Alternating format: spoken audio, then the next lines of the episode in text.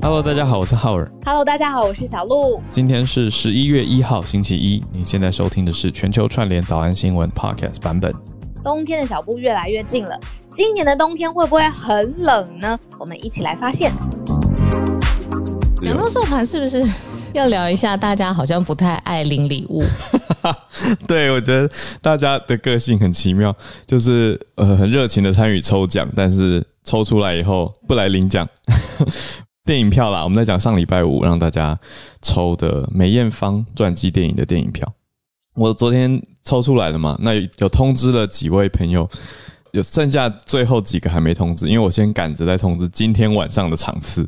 然后今天晚上就有了。今天晚上在台北西门印八九的场次，赶快来领票。我们要请片商快递给你，要不然今天晚上很难赶得上拿到票去看嘛。好，那明天后天的场次呢，几乎也都通知了，剩下台南跟桃园的几个还没，台中的已经处理好了。对，所以台中听友最反应最热烈。好，谢谢大家。那其他呢？大家不要抽完奖以后不来领奖，好不好？拜托，谢谢大家。就这样。那我们今天也有看到一个题目，我觉得很值得跟大家聊一聊的一个社群话题，尤其现在十一月了，表示时序即将要进入冬天。这应该不算社群话题了，这已经算是日常生活民生很重要的话题。以我这么怕冷的人你很怕冷哦？嗯，我怕冷又怕热，哎，就是一个 难搞啊。我其实也怕冷诶、我对就是如果你让我热跟冷选的话，我宁愿要很热。哦，你宁愿要很热哦？对，很奇怪吧？就我后来跟大家聊了一圈以后，发现身边朋友大家都宁愿冷，他们都他们都说冷就多穿几件衣服就好了，嗯，热没办法呀。热就就流汗就好了。哦，你有没有看过一部片，一部呃恐怖逃密室脱逃片？是先生把他的太太关在一个快要一百度的那个好可怕！呃蒸汽里头，然后呢，就是他要在里面 什么？我们的话题画风瞬间突变。密室，因为我看那个时候，我就觉得演员真的是够辛苦。那个他在脱逃的过程当中会碰到很多那个密室里面的东西，所以就各种皮肤上的受伤。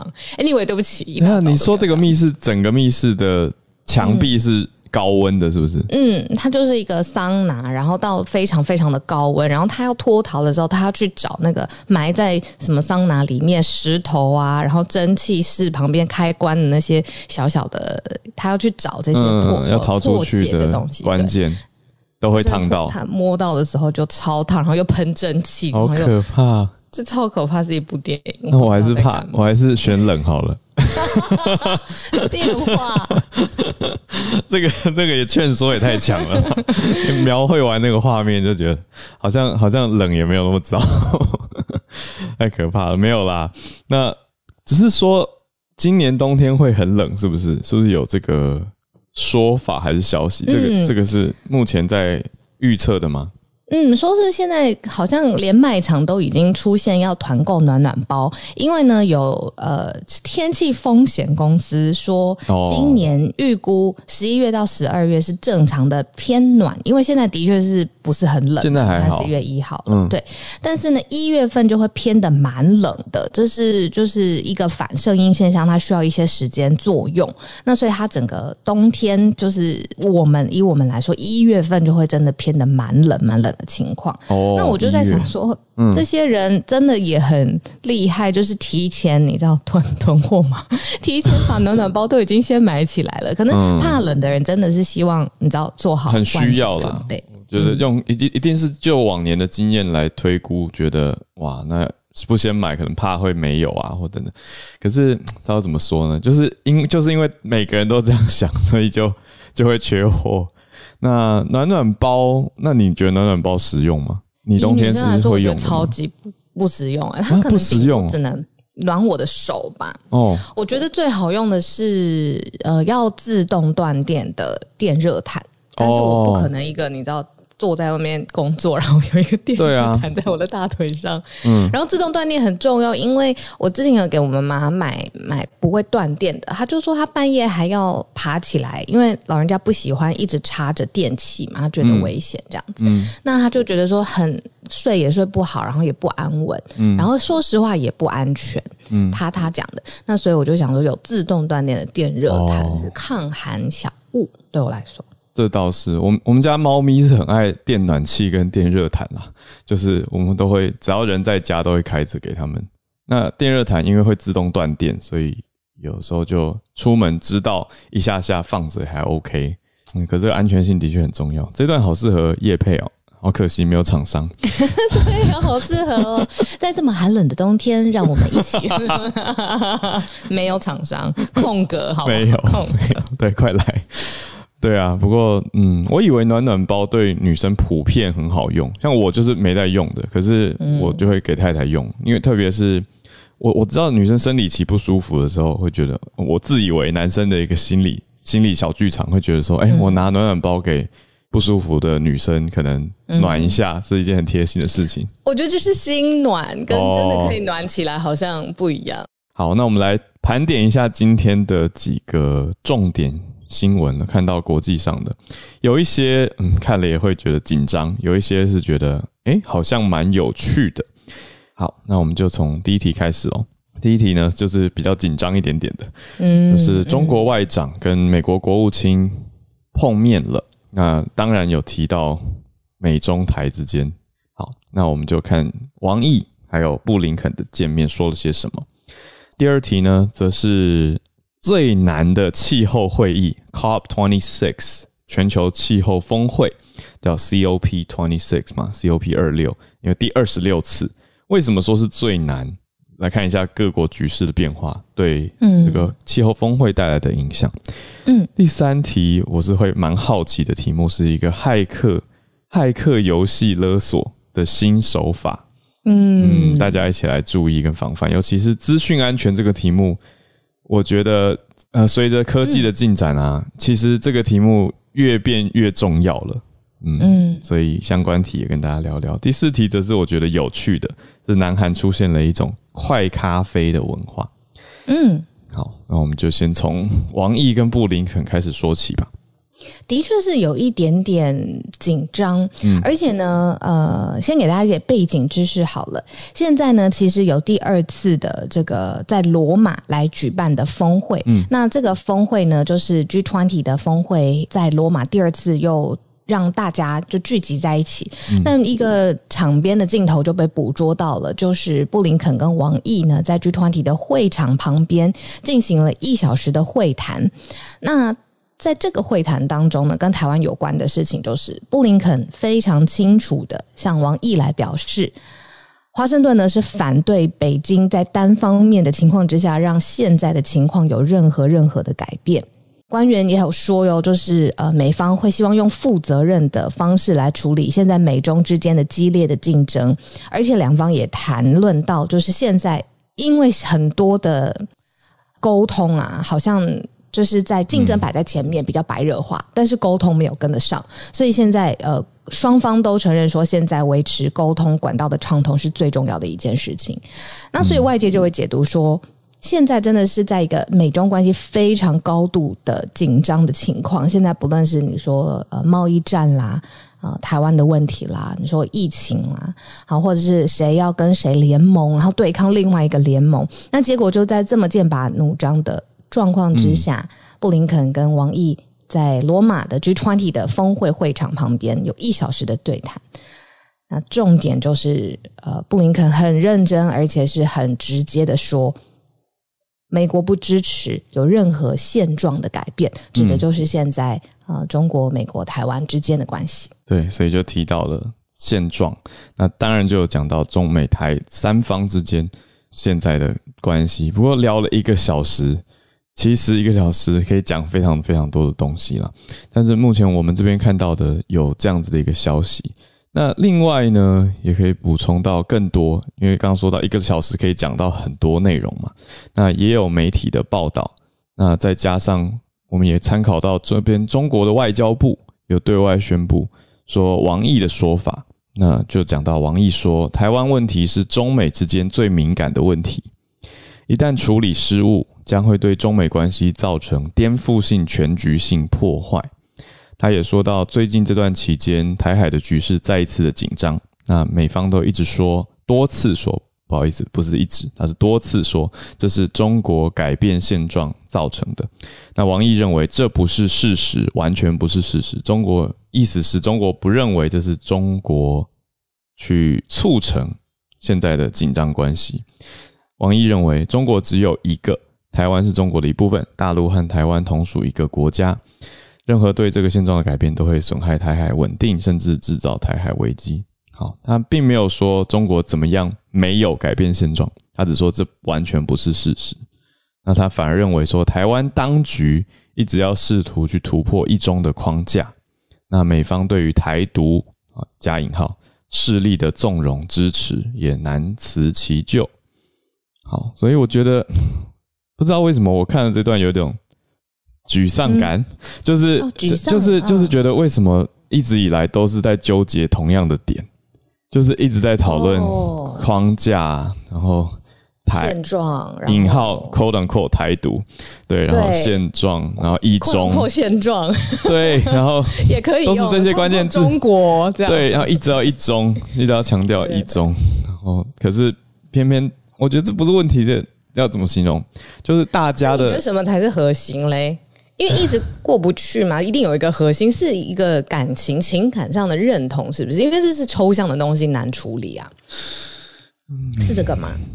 我我觉得是大家想要的东西不一样。哦，这个有趣了。嗯，你觉得是因为我们没有共识，对不对？一方面我们没有共识，我所有的我们，然后我觉得这很很我自己的感慨啦，就是嗯。就是我们到底是谁？然后 our country 如果有这个词的话，到底指的范围，大家心里想的不太一样。所以这个点是，如果你说以民间的角度啊，好像还没有办法去完全的促成一个单一的说法。但是，嗯，但是我觉得这也是现在民主社会有趣的地方，就是我们也不是要一个单一的说法。因为能够让大家兼容表述自己不同的想法，也是很可贵的一件事情。但是，的确速度会比较慢一些。可是，我是感觉有有好像有在趋近一个大家的一种主体性跟一个共识的想法了。这几年，我觉得现在好像比之前多一些共识吧。嗯嗯嗯嗯，至少现在这个气氛。对，我觉得这是民间真正的情况，其实是一个慢慢的、缓慢，每天都在变化的。可是反而是看到这些大块的、大块的国家，可以这样形容吗？就是美中那边这样，美中的一大块的国家都是在贴这种，我觉得是某种程度的贴标跟定力框架。嗯嗯，反而是定出了我们刚我们刚刚这些 quote unquote，就是一中啊，就是一个框架，然后台独就是一个框架。嗯嗯嗯，interesting。有一种话都是你在说的，然后现在要拟构也是你在拟构，那要不要来听听？我们真的现在真的觉得很矛盾，或者是很难以嗯做一个决定的人民的想法，对吧？毕竟一开始那些什么共识啊，什么 那些现在大的外交上面的字眼，嗯。也是那个时代的产物。说实话，那个时代政治经济各种状况之下的的的的一个最好的，当时可能呃领当权人觉得最好的做法吧。嗯，对啊，可是时空脉络一直在变嘛。我只是回想到这个这个话题，就是两岸的话题，从我小时候就听到家人在讨论，然后小时候就觉得好烦哦。就是小时候会觉得，为什么每天都在讲一样的事情，在讲这个，然后讲到现在还在讲。对了，但是总之需要大家一起去凝聚共识，而且，嗯嗯，那那大块的国家之间，我们就也是持续的去跟跟他们去协调合作，看看可以有什么样的好的方向。对我觉得很需要耐心啦。对，我是很佩服，呃，深深吸一口气，很多领领袖的耐心，我只能这样说。好，那我们来到第二题，也是一个很需要耐心，而且非常对外的需要，对，非常需要耐心，又需要大家一起来合作的题目是全球的气候嘛？为什么说 COP twenty six 是最难的气候会议？嗯，这一题跟第一题也有连结。我们说现在 G 团体在罗马进行峰会了嘛？嗯，那当然讨论的跟疫情有关，跟现在世界局势有关的也是气候。那所以呢，这个被誉为说是呃 COP twenty six 的一个前哨战，因为 G 团体这些大国的确是会有谈到一些跟气候有关的。结果没想到呢，这个 G 团体现在。正在举行的会议，他出了一个针对气候的公报，结果没想到这个公报的措辞呢，跟二零一五年那个时候有一个巴黎气候协定，呃，两者之间所做的承诺几乎是差不多的。也就是说呢，时间空转了六年，结果没想到这些各国呢，呃，真的愿意，比如说在碳排啦，或者是离岸风电发电项目啦，或者是在经济上面跟环境的平衡上面想要做到的事情呢，诶。空转了六年之后，发现哎，还差不多在同样的地方。嗯，然后所以大家就誉为说，就是接下来大家要各国领导人要把这个在 G twenty 做的这个协议拿去 COP twenty six 来做更多的讨论。那所以就会说，这是史上最难的气候大会，因为这个气候大会等于是要处理很多很多的工作，而且还要有进展嘛。对，嗯，所以才是这个原因。再加上举办也很难举办。哦，刚讲到的难，要办在英国的苏格兰 Glasgow，但办在这个地方，英国现在在处理的是疫情的挑战，这是第一个点嘛。因为从十月中到现在，每天确诊英国有超过四万例哦。那现在全球一百多个国家的代表要涌进到英国来参加这个会议，哇！大家光想就觉得主办单位的 神经紧绷。那有哪些的防疫措施跟规定呢？讲到说，与会人士抵达英国的两天之内要做好 PCR 的检测，那每天前往会场前也要做好快筛，阴性才可以进场。口罩当然要戴好，对，因为这个牵涉到，你看不只是说一百多国而已，而是说是一百多国的谁啊？大多都是政府官员嘛，啊，所以处理气候议题的重要人士。那这些人如果染疫的话，它的意义上又不太一样，就是这些都非常的重要。那再加上刚刚小鹿讲到的这些，就是过去这几年的几项内容，等于又有点像是其中吗？其中检定，对啊，就是这个 COP twenty six 好像要整理一下，要检讨一下大家这几年来的成绩了。因为呃，东道主是英国嘛，刚才有说主办的地方，那他有说要让煤炭成为历史，这个 slogan 倒是喊的蛮响亮的，但是就是看各国的有没有 on board，又是另外一件事情嗯嗯。那你讲的很对，就是比如说还要筛，然后还要各国呃检查护照啊，高规格的安检等等，这些其实都你知道多方面的加强了这个难度，会议的难度。对，嗯。那如果以气候的内容来说的话，就是。刚刚提到的近零碳排要怎么样确保在这个世纪中，就是二零五零年可以达到温室气体的近零嘛？那近零不是说完全不排放啊，不可能，而是有排放，但是也有办法去减少那些减少砍树啊，那多一些再生能源，等于是有加有减，让它可以来到 net zero，也是或是 carbon neutral，大家在讨论的，那尽量让升温的设施。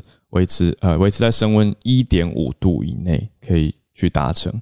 那另外保护人类社群还有自然栖地，还要要出动更多的金融资本，要花更多的钱。这也是英国政府有强调的，说这些已开发国家特别啊要要出资的承诺，还有国际金融机构也要参与。那最后就是大家要团结。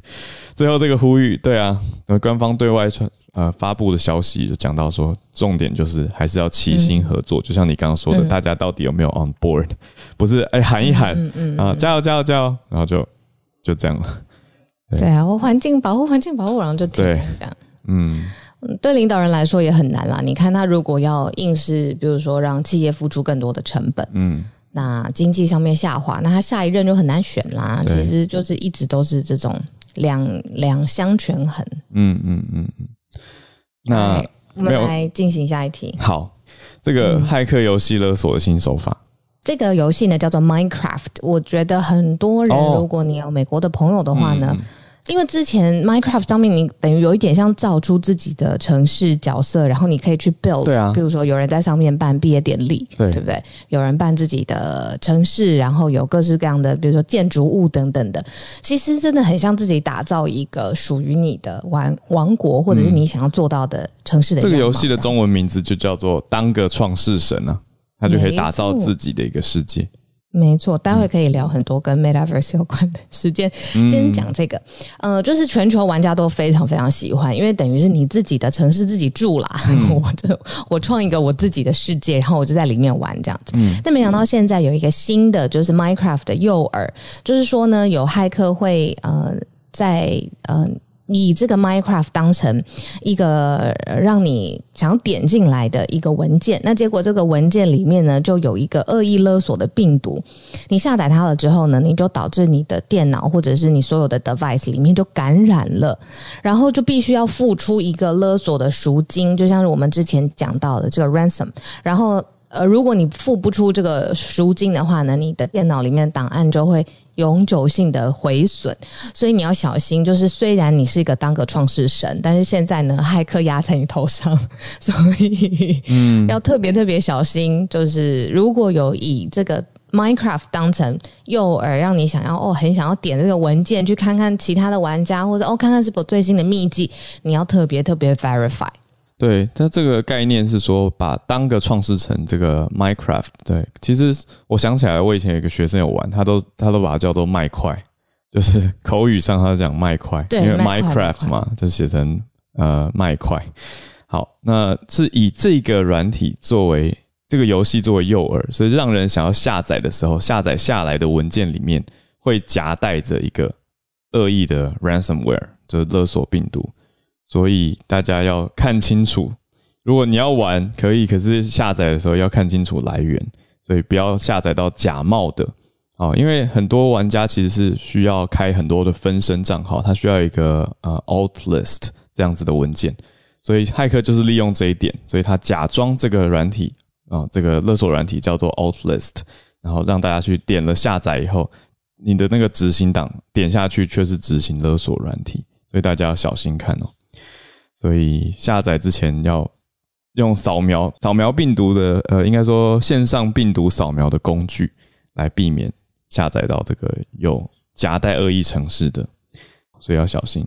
那这个呃里面夹带的恶意勒索软体病毒叫做 Chaos，就是混乱。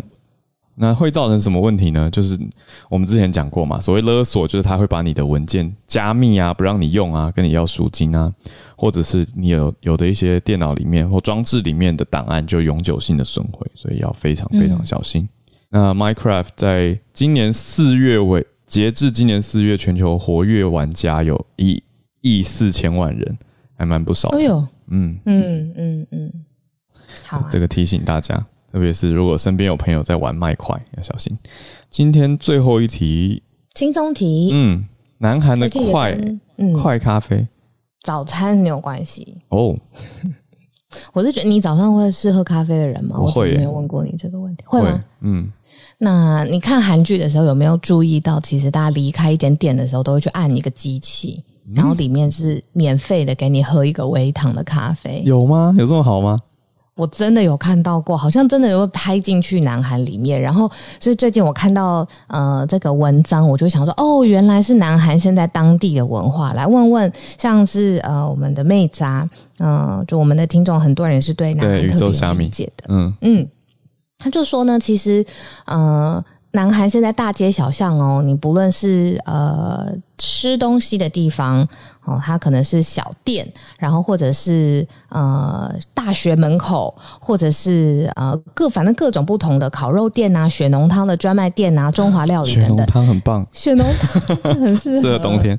然后都会在入口结账的地方呢，有一台三合一咖啡的贩卖机。嗯，但是呢，它里面其实就是一个纸杯，然后给你一个微糖的三合一的即溶咖啡。哦因为它这个成本是没有很高，所以有一些店家甚至是就直接让你想喝你就去按，那你就可是可以喝、喝到这一杯。那已经有一点意思。嗯嗯嗯嗯嗯，有一点就是大街小巷上面都有了。那就有一个数据，就是说，呃，八零年代，一九八零年代的南韩，一天呢可以卖出一百零二万个纸杯，里面都是装即溶咖啡。就是你有没有看过，就是那种纸杯里头，他就丢一个即溶咖啡的那那一条状的粉粉状的包装，这样他就这样子卖出去，这样子。那所以那个时候大家就觉得说，哦，原来其实这种是对南韩人的口味是很吻合的。嗯，那结果慢慢演变到现在，就是说，好，那你就去酒足饭饱一顿好好吃。那你如果真的想要喝一杯这样子的吉隆咖啡的话，那店家可能就啥意啥避暑，是不是这个呢？就送给你啥避暑？对，就送给你。然后现在到呃，连商店啊、公司啊。哦，就是他说挺过了各种金融风暴啊，然后什么，就是上位者呢就送进去关啊，然后送出来啊，什么之类的。结果咖啡永远在那边，就是现在的一个快咖啡文化。哦，好有趣哦！我现在一直在回想，我之前去首尔的时候，好像还没有这么好的机器。对，可是现在可能有兴起了这个。呃，如果很了解的听友，甚至我们这边如果有一些人就在。韩国的听友可以跟我们补充哈，看看自己有没有喜欢，或者是有没有经历过这样子的一个文化，然后等于是离开店家的时候，吃完饭就有这样子的免费咖啡，让你可以带走。我我觉得我也有可能我韩剧看太少，我都没有看到你刚讲的，你刚刚描绘的那个 男女主角拿着一杯咖啡离开店家。嗯，尤其是那种比如说呃什么。大家要很辛苦在办公室里面，比如说好剪掉好了，剪掉跟律师的攻防，然后两方阵营，然后在那边埋手要看这种什么文件，然后结果快天亮的时候出出这个剪掉大门好了，或律师事务所的大门就要喝一杯咖啡，嗯，就拿着一杯，好，很有趣，来关注一下这个快咖啡的文化，嗯，来，那我们来跟大家全球串联读报一分钟。好，那不如我们就直接邀请宇宙虾米好了。今天自己宇宙虾米自己有想分享的新闻哦。那个咖啡，我记得已经很久前就有了耶。因为呃，韩国人首先他们喜欢喝咖啡啦，还有就是因为韩国料理当中呢，其实都几乎每一道菜都有蒜头。嗯，它不是一块一块蒜头，也有，然后也有大部分是那种蒜泥，从小菜啊到泡菜啊到主菜都会有，所以就是每个店家出来的时候，要么要有咖啡，然后或者是就是会给你那个薄荷糖，可以自己拿薄荷糖。有，对，所以可能就是他们也喜欢喝，然后主要我觉得应该是就是为了要去除那个嘴巴的气味，嗯嗯。然后我今天因为刚刚浩尔有讲到两岸关系，然后讲到觉得有点小小的沮丧嘛，然后我就想到说，上个礼拜有看到一个，这个不算是最新的新闻，因为这是十月二十九号，因为上礼拜呢，韩国有一件大事，就是卢泰愚前总统去世了，嗯，然后就开始有一些对他的一些评论，然后这一则的新闻，他的评论，这一个人呢是呃一个国会议员，叫做泰永浩，嗯，然后。他是北韩外交官出身的，然后他在二零一六年的时候就是脱北了，到了南韩，然后还选上了国会议员。哦，对，然后因为他是北韩的，曾经是北韩的外交官嘛，所以呢，他就是在卢泰愚总统前总统去世之后，他就在他自己的脸书上分享说，到现在看来呢，卢前总统真的是一个外交鬼才，而且呢，因为为什么他会这么说呢？因为在卢前总统的任内呢，南北韩同时加入了联合国。嗯，然后那时候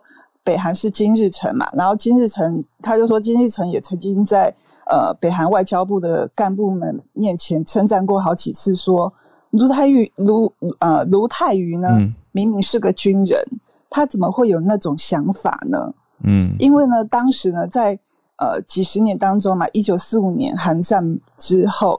然后两个呃，南北韩是在一九九一年才一起加入联合国的。嗯，然后在几十年当中呢，北韩劳动党的政策一直都是很执着于绝对反对两个朝鲜同时加入联合国的。而且呢，金日成还指示北韩的那个外交部干员里面说：“你们要想想办法，如何同时加入联合国，要把它合理化。”可是北韩外交部啊，因为想不出办法，然后他们就不知所措。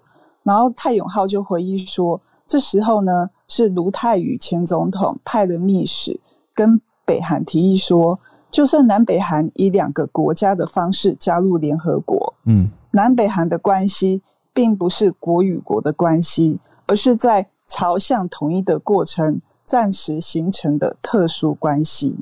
然后金日成嗯。就松了一口气说嗯这样做就行了，并且呢他就是可以不会不会很丢脸就可以接受。嗯对对对他就接受了。然后呢泰永浩还说啊就是在这么漫长的分裂的南北韩分裂的呃历史当中呢，卢前总统是唯一一个改变北韩指导者的想法还有劳动党政策的韩国总统，他没有被北韩牵着走。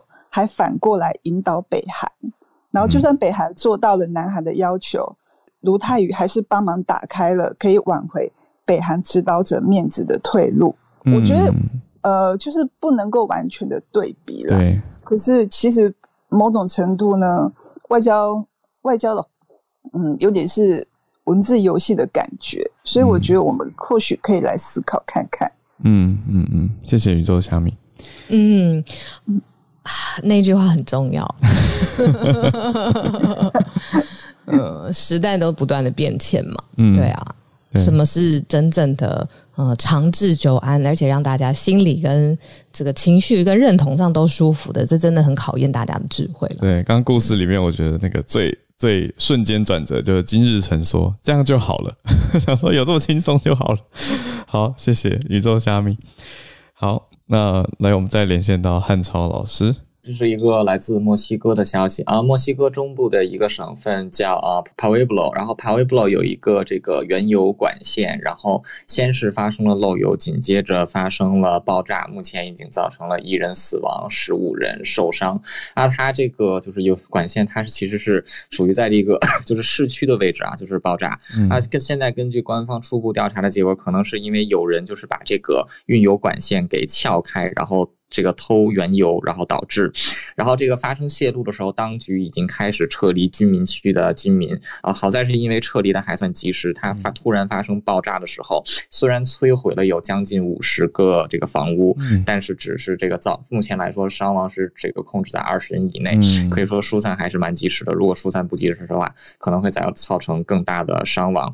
另外，我刚才也看了一下，就是其实就是私自撬开原油管道是一件非常危险的事情，因为里面的压力非常大，而且就是在撬开的时候，通过碰撞击金属产生火花，极有可能会引爆整个管线。嗯，所以就是大家就是呃，不要不要铤而走险了。嗯嗯，这条新闻就是这样。谢谢。嗯，谢谢韩超老师。啊，对我看到这个 fuel thieves 就是燃油的或者燃料的窃盗，啊，这个影响很大，还造成死伤，而且而且是市区，不过还好，呃，疏散还算快速。谢谢汉超老师。那我们再连线到，其实昨天晚上大家注意到的消息哦，所以我们今天有蛮多听友举手上来是要分享关注这个消息。刚好美谷咪还有香港的 Bernard 跟也在日本的翠翠都看到东京的电车事件。哎，美谷咪早安，早安！我看到呃翠翠还有另外一位也是要讲这件事，所以我是先讲另外一件事情好了，待会事件的详细我留请两位讲。这样，那我想分享的是，其实日本呢。它电车是可以拆下来座椅，就是包括新干线，嗯，跟一般电车的座椅是可以拆下来以备不时之需使用的，嗯，那这是什么道理呢？就是比方说，二零一八年新干线有发生一个就是也是随机杀人事件，嗯，那当时呢，那个车长他就车长他就立即拆下椅子当。把那个坐垫当成盾牌接近犯人，嗯，所以当时就营救一个，哎，原来这个坐垫是可以拿来当盾牌的一个热议，嗯，那但是其实新干线公司它是解释说，为什么他们要让这个坐垫可以做可拆卸，是因为呃新干线班次很多嘛，所以那清洁时间也很短，嗯，所以这造成，所以呢，他们坐垫。做成这个可拆式是方便，原本是方便说清理，就万一哦座椅很脏的时候，他们可以快速的清洁员可以快速换上干净的坐垫，所以新干线的这个车上其实他们都备有这个备用的坐垫这样子。那所以呢，就是那像一般的电车，呃，一般像昨天发生事情的这个金王线啦，或者是前一阵子呃两个月前有发生小田急线也是有砍人的事件哦，像这个地方他们是。电车的椅子是拿来做什么？是拿来做以逃生梯，可以当成逃生梯的一个那因为日本不是也常有地震嘛？那比方说，二零一八年这个大阪也有大地震。嗯嗯。那当时呢，就是很多车车民众被困在车厢里，所以呢，他那个车里面的那个车长们，他们就把那个椅子拆下来，直接当成楼梯，方便那个民众，就是一个逃生梯的一个的概念，然后就是可以逃生的。所以其实日本的，我觉得它设计很好，他们因为也是灾难大国嘛，所以就是有很多种的这种防备的机制，这样子分享这个部分，谢谢。嗯，很特别，谢谢梅谷米。对，也长新知识，知道这件事情，然后也刚好作为我们等一下要讲的这个嗯不幸的消息的一个嗯，算是延伸跟相关哦。因为讲到电车，就是昨天我是我我还没有详细看，可是昨天晚上的时候就看到了，因为在万圣节庆祝嘛，所以就一路上好像非常的热闹。可是有人有凶手，竟然是有带着小丑的扮相。在电车上袭击其他人。下一位是 Bernard，是从香港跟我们连线，不过有关注这个消息，可以跟大家分享。也是从是昨天也是万圣节嘛，所以就是有在新闻上看到这个报道，所以就跟大家分享一下。因为稍后有更多的资料的话，麻烦就是可以帮忙翠翠翠可以帮忙去 呃可以再加一些注解。嗯。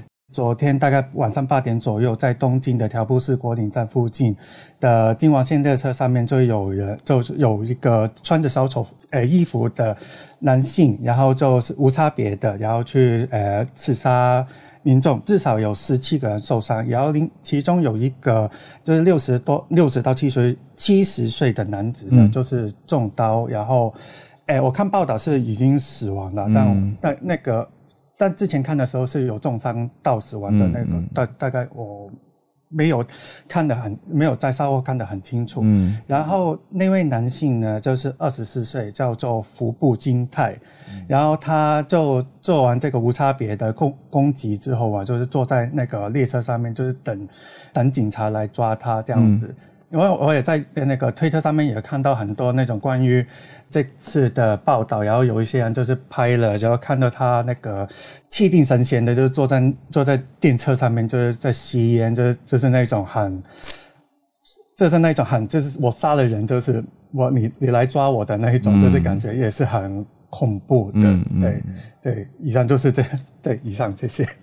一点是不同地方，你看翠翠跟 Bernard 在不同的地方都想要分享这则新闻，可见他的共共感性吧？对，嗯，共鸣感，对啊，嗯。好，我们那连线到翠翠，翠翠，我看翠翠好像万圣节也有在街上，虽然翠翠不喜欢人很多，可是有看到街上大家热闹的景象，那延续到这个扮相杀人的情况，对。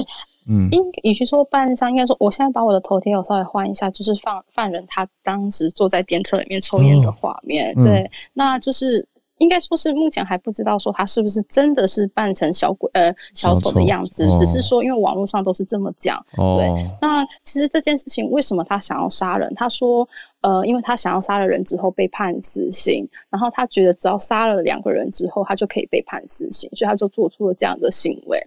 对，那这一次的事件里面，其实有几个地方，就是刚刚就是本内说的那个车站，它其实原本是因为这个车是所谓的嗯特级，就是它其实是只有停一些比较大的站，嗯，但是这个站其实是小站，是不能停的。那是因为这个车站，他呃车长就是那个车长，他发现危机的时候，他是紧急就是。判断，然后停车，让大家就是能下车。对，当然有些人一开始，因为我看那个影片的时候，有些人也会觉得说，哎，可是当时停下来的时候，他没有立即就是开门。不过那个是因为是紧急停车，他必须要就是把那个车就是那个电车调到刚好可以开门的位置，然后才能让他开门。嗯。不过看那个画面真的很可怕，因为大家就是。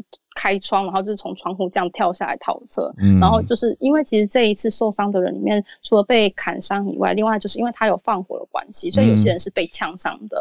对，但其实这里面有一个，就是在铁路公司他们有需要检讨的地方，是因为其实，在铁路他们电车上面是没有所谓的那个什么摄影机，就是是没有那个监视器。对，所以其实里面到底发生什么情形，也是多亏这一次有人去。录影，所以才知道说哦，原来发生了这样的事情。那另外一个还有就是说，其实刚刚梅姑咪也有讲，因为其实之前在八月还有二零一八年的时候，都有发生这种所谓的电车杀人事件。嗯，那是对于说我们讲的刀枪的管制，那到底要怎么执行，其实是一件很麻烦的事情，因为你不可能就是。到电车的时候，一个一个人打开他的那个袋子去检查嘛？对啊。那另外就是对于嗯厨师来讲，其实他们现在也蛮困扰，因为其实我自己的另一半就是厨师，因为他们其实有时候是会带着刀在身上的。嗯嗯对，那所以其实嗯嗯，因为刀具是专业因为他是寿司对，然后其实嗯嗯嗯是有很专业的大的箱子，可是他们其实有时候都是用比较简易的，就是用布包的。但是如果你用布包的话，其实是违法。你要一定要用那个超级大箱子，可是对他们来讲非常不方便，所以他们其实也在讨论说，那这样子我以后回去或是我的刀该怎么办？嗯，所以其实要衍生的问题很多。另外还有一个就是因为这一次他是打扮成那是万圣节的装扮嘛，那其实最后衍生到我在涩谷也是这样子，因为大家都扮成那样子的时候，你很开心，你是不会对那些人有任何的怎么讲？我对你没有危机意识。那其实涩谷之前有发生就是。就是怎么讲，就是一些嗯暴动啊，或是真正你要开车就是去冲撞东西之类的。所以其实对于万圣节这件事情，大家正正在也在检讨说，到底要怎么预防这件事情。对，那如果有后续消息，我们就是再分享。这样，谢谢。嗯，谢谢翠翠，谢谢翠翠。嗯，我小小补充一个，因为刚讲到说打开包包检查不太可能，但我想到我在北京搭地铁的时候，每个人的包包都要打开检查。也是一种做法，可是的确是不方便，因为就排了蛮长一条队伍，对，每次进站都要先看，对啊，那可是会不会变成这样？那有没有必要因为这样子而而去管制呢？那像我也想到台湾的捷运也发生过呃伤人跟杀人事件，这样的情况下，刀枪管制这个问题的确是要去看看的。谢谢翠翠，好。好。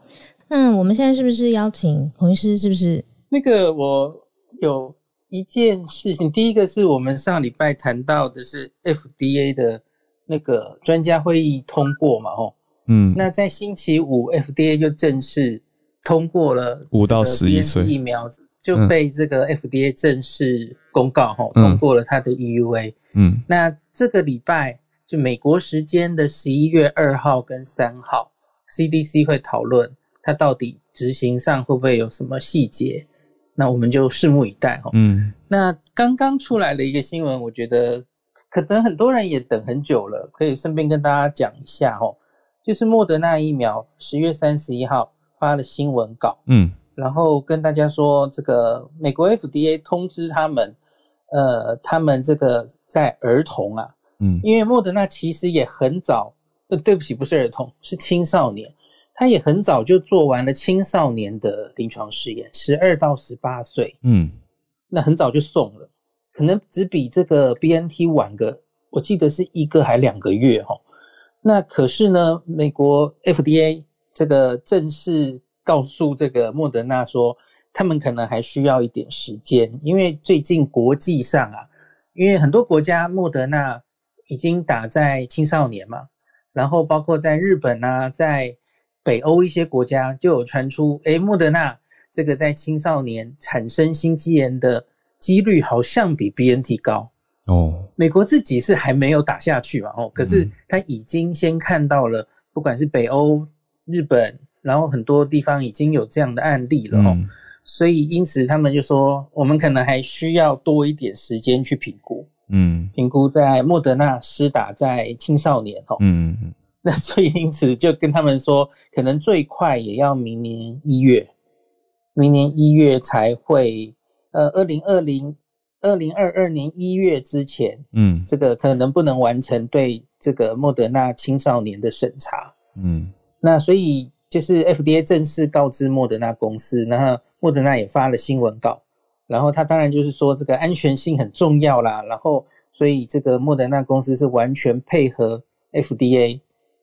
然后跟他们密切合作，而且支持他们的审查，感谢 FDA 的努力。这样，那 FDA 真的是最近忙疯了，然 后一大堆东西要审，这样子哦。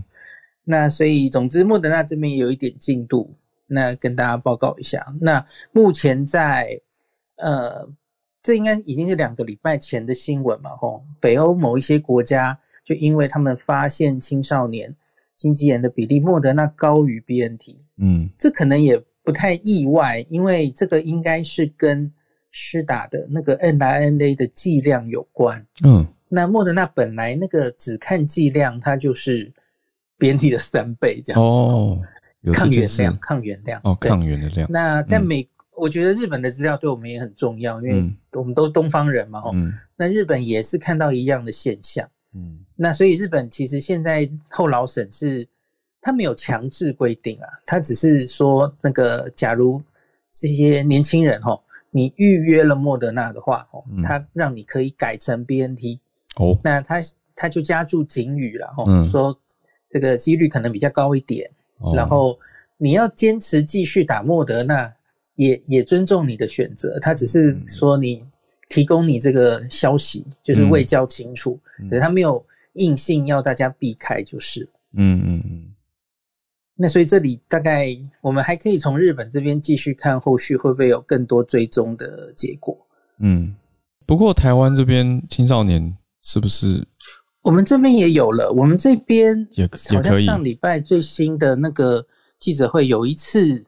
呃，庄仁祥发言人有跟大家说，我记得应该是累积到目前是十五例左右，我不知道我们记错，十五例左右的心肌炎，嗯，那多半都是轻症，然后早就已经出院，这个是跟国外都一样，嗯，可是我们有一例呀，那个时候也有上新闻，嗯，就是一个应该是桃园的年轻女生哈，那打了 BNT 之后，应该是十天之后吧，然后她就心肌炎，然后重症。装叶克膜，嗯，现在好像还没有脱离险境哦。那上礼拜五好像有传出，他甚至严重到可能需要截肢。哇，这个截肢，因因为其实目前只有写到这样，嗯，他没有详细的写到底这个人的整个医疗状况怎么样。嗯，我我用我呃我自己的专业猜测，他可能是装叶克膜的并发症。嗯嗯，因为大家知道叶克膜就是。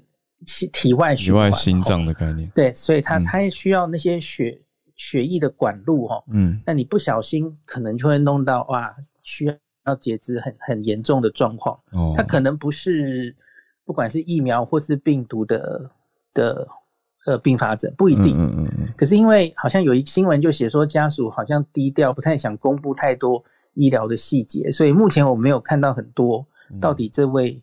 女女生是什么状况哦？那最早的时候，我有跟大家讲说，只从新闻上公布，因为这个女生好像我记得是打 BNT 之后十天，然后去住院了，然后需要就非常严重，要装上叶克膜。对，那她在发生之前，她是有发烧的，嗯，好像也有一些呼吸道症状，所以我个人一直觉得这个女生她不一定是 BNT 打出来的。因为它有可能是另外一个病毒，嗯的感染，然后导致心肌炎，这点是没有办法排除的。嗯嗯。那所以我就一直在等这个女生后续会不会有再再更多报告。目前好像没有看到了。嗯嗯。对，这个就大家再看一下，因为它比较不合理的地方是，第一个她是女生，第二个她才打第一剂。嗯。大家知道 B N T 疫苗心肌炎多半都是男生的第二剂。嗯嗯。才是疫苗打之后发生的，然后通常疫苗打出来的心肌炎也不会这么严重，嗯，所以我个人觉得这个女生不一定是 BNT 造成的，这个就等待后续指挥中心再帮我们理清。理解，谢谢医师。我忘记一件事，可以补充一下吗？是因为大家有没有看到昨天晚上那个美国又会送一百五十万？对，莫德纳验证，哎哎，是一百还是一百五十万剂？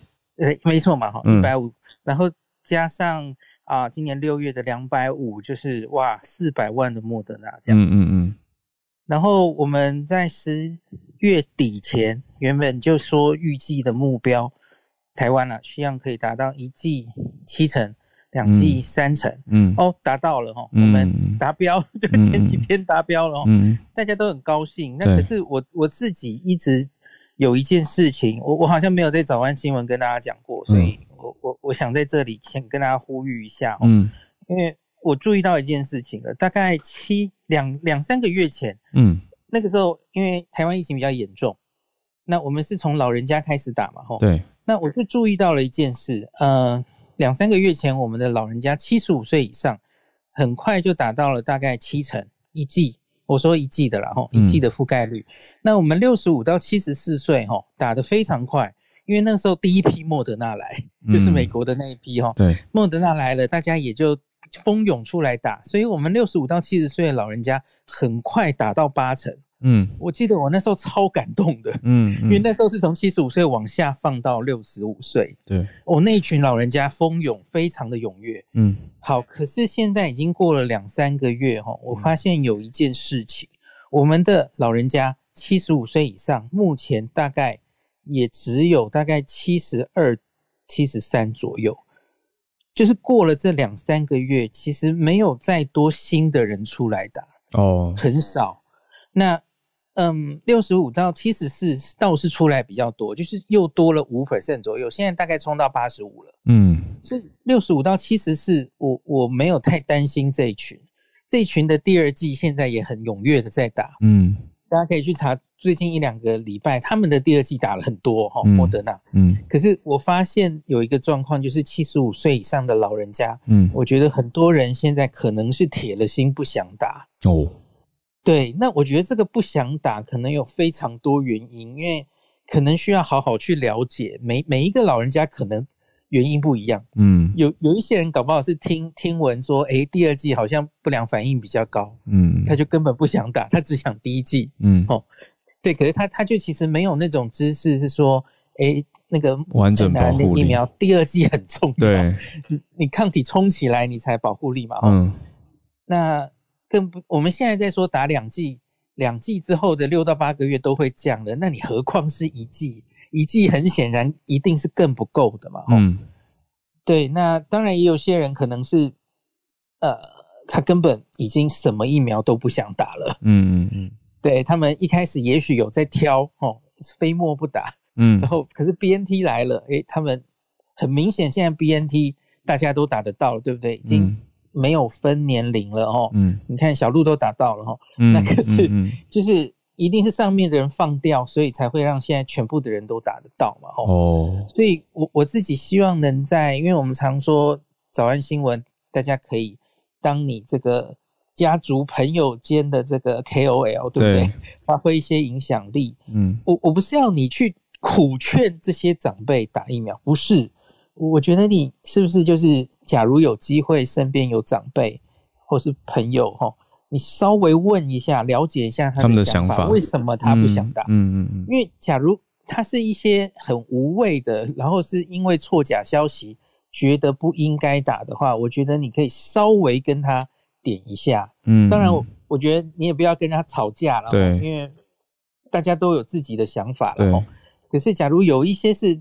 很误解的那个，或是他只是出于一些技术原因，因为大家知道，诶，七十五岁以上老人家自己不太会去预约什么的哈，他可能只是需要帮忙。嗯嗯嗯，对我我觉得现在的台湾，我们比较脱离这种疫苗缺乏的状况哈，因为你想打什么疫苗，几乎应该都打得到了。嗯嗯，因为包括今天应该会来的这一百五十万，台湾今年到货破三千万了。嗯，的疫苗，哈，那所以，我我觉得已经脱离那个状况了。那我觉得总有一天我们会考期末考的，嗯，你不能觉得我们可以一辈子守守下去，哈，嗯，我觉得要居安思危了。你你就觉得，哎，台湾反正很安全嘛，嗯，所以我没有打疫苗的急迫性，嗯，可是你不要忘记，我们总有一天会开国门的，是会面临期末考的，所以我觉得大家还是尽快。能够的话打好打满，然后更重要的其实是，你看我们我们说我们的第一季覆盖率七成，可是你不要忘记这七成里面有很多是年轻人，嗯，十几岁的年轻人，那他们其实我觉得重中之重是容易重症的老人家，嗯，因为像是新加坡、英国、日本这些国家哈。他们比较接近期末考的状态了，他们都是这些老人打好打满哦，嗯，大概都已经是两剂九成以上，他们的老人家对非常高，嗯，所以你才会看到，虽然他们还有 Delta，可是不管是新加坡是英国，你看它的致死率都已经降到千分之三左右了，嗯，那是因为老人都打了，都被保护了。嗯。嗯，你不要误以为那是什么病毒变弱了或怎么样。嗯，那假如我们像我发现很多声音在说台湾要开放了，现在在嫌说我们哎过年回来是不是就不要隔离那么久了哈？嗯，可是你不要忘记，前提是我们的老人要先打好打满啊。嗯，对，我觉得假如老人家我们不能克服这件事哈，嗯，呃，我觉得这不是老人自己选择的问题。它是整体工位的问题。嗯嗯，不要忘记五月发生了什么事。五月的那波疫情，呃，八成以上的死亡都是发生在六十岁以上。嗯，跟重症，嗯然后他们会塞满加护病房，嗯，会崩溃医疗的。嗯，所以你看啊，有接近三成的七十五岁以上老人家，大概还有二三十万人还没有打。我我觉得，假如我们没有办法用各种方式。把他们找出来打哦，嗯，鼓励他们打，我觉得我们会迟早会付出代价，这点大家要很在乎。医师，我问一下，如果如果他们的想法是说，哎，担心第二季的副作用，因为这是普遍有听到一些的想法。那还有他们如果加上说，哎，但是你们如果年轻人都打了，相对就保护我了。对，有这种说法，那。这个应该怎么去沟通比较好？不一定说是狂症。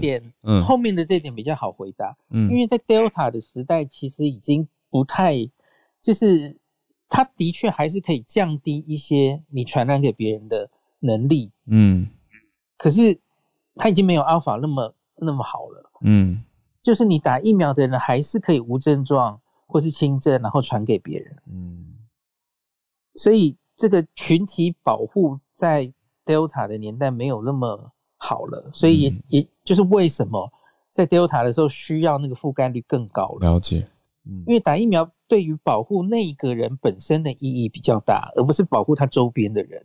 懂。那前面那个原因的话，我觉得假如真的很怕吼 n i a 的第二季，对，呃，有一个解方我不知道，有一些人也许可以接受，就是现在有在做嘛，吼，就是莫德纳，然后第二季打高端。哦，假如你可以接受高端的话，嗯，我相信他做出来应该会不良反应会少很多。嗯嗯，那这个解方也许有部分的老人家可以接受。嗯嗯嗯，呵呵，那高端应该也有在做第三季哈。嗯，我们很多人的第三季，假如你可以接受的话，我觉得高端其实应该是不错的选择。嗯，因为它相对这个不良反应比较少，然后假如它可以把原本的综合抗体冲更高哈。我觉得我们大家第三季打高端也不错啊。嗯，对，所以也许他可以心里想的是，哦，好啊，那高端我可以接受，莫德纳之后我第二季打高端。嗯，只是这可能还要一段时间。对，我记得台大应该是一个月前开始做这个临床试验的。哦，可能还需要一两个月结果才会出来。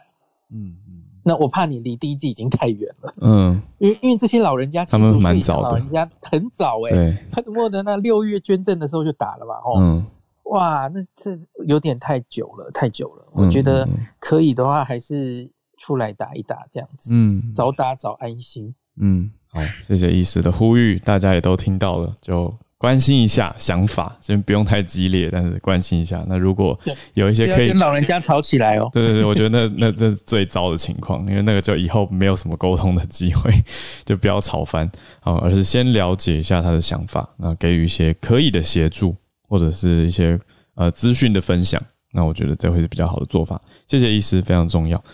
我我有约了 Charles 老师。啊，因为 Charles 老师是常常跟我们连线的，在加州的经济学家。那 Charles 老师最近都有接受美国之音的访问，那就有很多的分析跟整理，也邀请老师可以来跟我们分享关于全球经济的。一些消息跟看点哦，啊，我可能很快的分享一下，就是这个啊，就是前阵子我受访问，就是讲到这个美中贸易的啊，目前的这个状况，嗯，那最近美中之间关系，他们呃烟硝味蛮重的，就是拜登政府对中国的人权啊、政治啊，很多批评力道都不断加强。那就是，毕竟，但是这些毕竟就是仅止于一些国际政治上一些动作和一些赛局竞争嘛。嗯，那其实中美关系中最实质的部分还是双边的贸易关系，毕竟贸易是牵动两个国家的实际的经济活动和劳动面的一些实质面。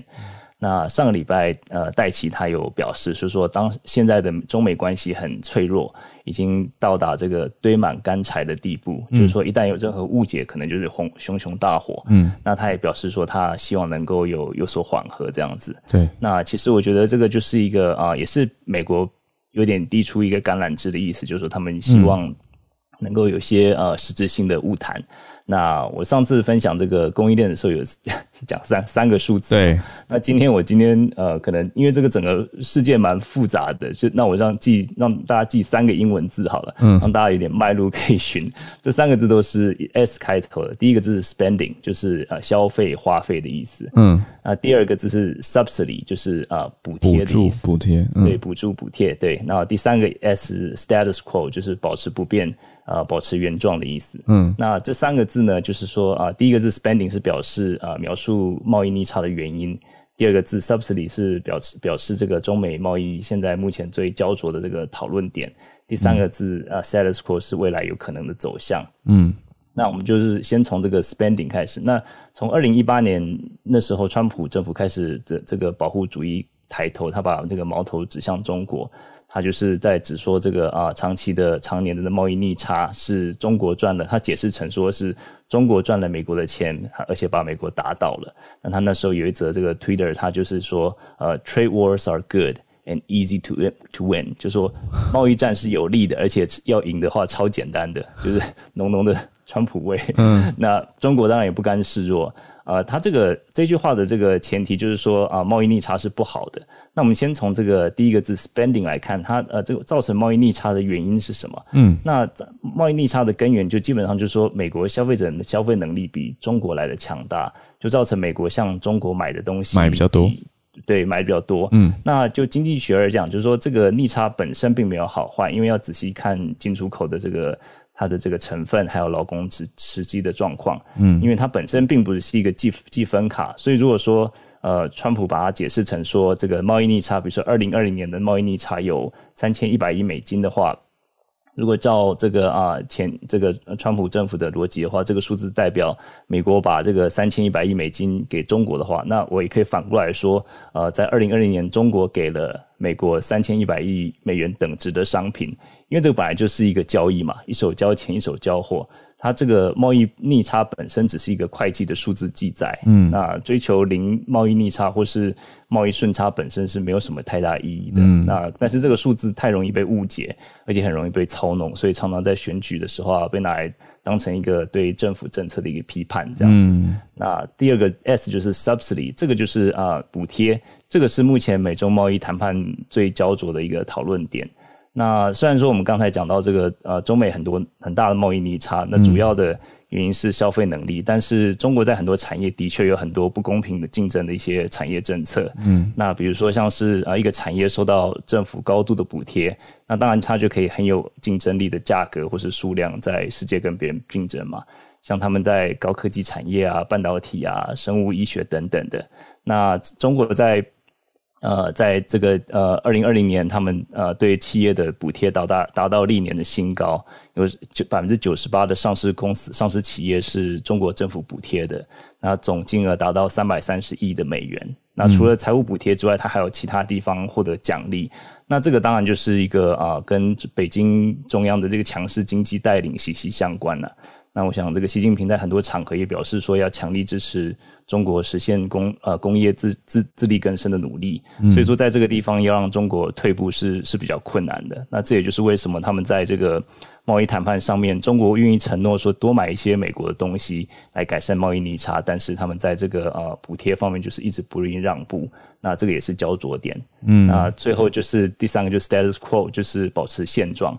那这个我认为美国继续施压的效果其实还蛮有限的，因为我想刚才讲到，就是中国在短期之内应该是不会放弃对国内产业补助。那在拜登在整个贸易政策上也不会有太大改变，因为明年有其中选举嘛。那为了保持呃这种抗中的形象，他呃比较是倾向这个保持现状 status quo。嗯，那贸易战很多人就是说像是这个武侠小说七伤拳，就是伤人七分，损己三分，因为。很多的苦果其实是美国消费者在承担，因为进口价格就会比较贵嘛，然后业者一层一层把这个价格转嫁到消费者身上，那再加上呃上一次有分享这个供应链的问题啊等等的，那啊再加上通膨的问题，所以说嗯。它现在就是有点像呃两面为难，那当将来有比较可能发展就是大致上保持现状，但是在某些方面就是有可能将中国的商品从一些呃从这个关税名单中排除，来减轻通膨的压力呀。不过这个还是要继续观察了。那这个比较有意思就是说，这个今年就供应链再加上这个呃这个。这个啊贸易战的关系，所以今天现在是美国的这个万圣节的晚上，所以很多小朋友敲门要糖果，发现很多小朋友今年都是自己家里面做的一些 很美的自制衣服，然后因为就是可能就是要订货或者说买买买买想要买就买不到这样子，嗯。呀，不过也是看到蛮有创意的一些衣服就是了，嗯，那就是很快的分享到这里，谢谢，谢谢老师的三个 S，我们从 spending subsidy 到最后。给的这个 status quo，这个嗯，status quo 指的是等于是美国的角度在讲嘛？那呃，subsidy 是中国的角度，我们可以这样说吗？对对，就是就美国来讲，他们我想美国他们是比较有压力，想要改变，但是啊，因为面对选举的关系，所以他们最有可能应该还是保持现状不变。嗯嗯，理解。好，谢谢老师的深入浅出的分析。上次是数字，这次是三个英文字都。让人很好记，很好带走。对，上次也收到一些听友说，哇，原来总体经济可以这么好动。谢谢老师，这老师的老师，我想请问一下，就是你帮我们总结这些好记的呃口诀啊、数字啊，你大概之前要花多少时间准备啊？还是这个已经是你拍脑袋一拍，哎，就觉得可以这样子讲，可以这样子让大家记起来？哦，因为就是因为教课，所以说我也常常这就是有一些口诀，或者呃，在教教学生的时候，一些呃，有时候学生觉得我很我很蠢，就是 想一些这个，或者说一些比较比较感觉比较搞笑的一些方式，可是就是嗯记得蛮清楚的，所以所以呀我就今天可能呃花了大概下午一些时间吧，不过不过我觉得说对我自己来讲也是一个。嗯，因为这整个脉络其实还蛮复杂的，要每每一项再深入进去都是可以讲很多。不过这三个其实是最重要的，希望大家能够呃能够有脉络可以寻这样子。大家听到了吗？一个下午的时间，然后老师准备好了之后，然后希望大家可以把它带走，而且以后就用这几个关键的字眼跟角度去想整个啊，大家觉得哦，中美贸易战好难哦，但到底是什么意思？谢谢老师，好，非常谢谢大家。跟我们来串联，大家一起来展开，准备展开啊！因为美国还没有十一月，我们这边已经十一月一号啦，大家一起来，今年的最后两个月，一起继续串联下去。谢谢你的收听，想要知道更多消息，欢迎加入全球串联早安新闻的 Facebook 社团。如果想要分享观点或新闻，欢迎在周一到周五早上八点钟加入我们在 Clubhouse 的房间。如果你也喜欢全球串联早安新闻的精神跟想法，记得要订阅、分享、刷五星支持节目哦！非常感谢大家，期待你们分享哟！我们明天继续串联，大家拜拜，拜拜。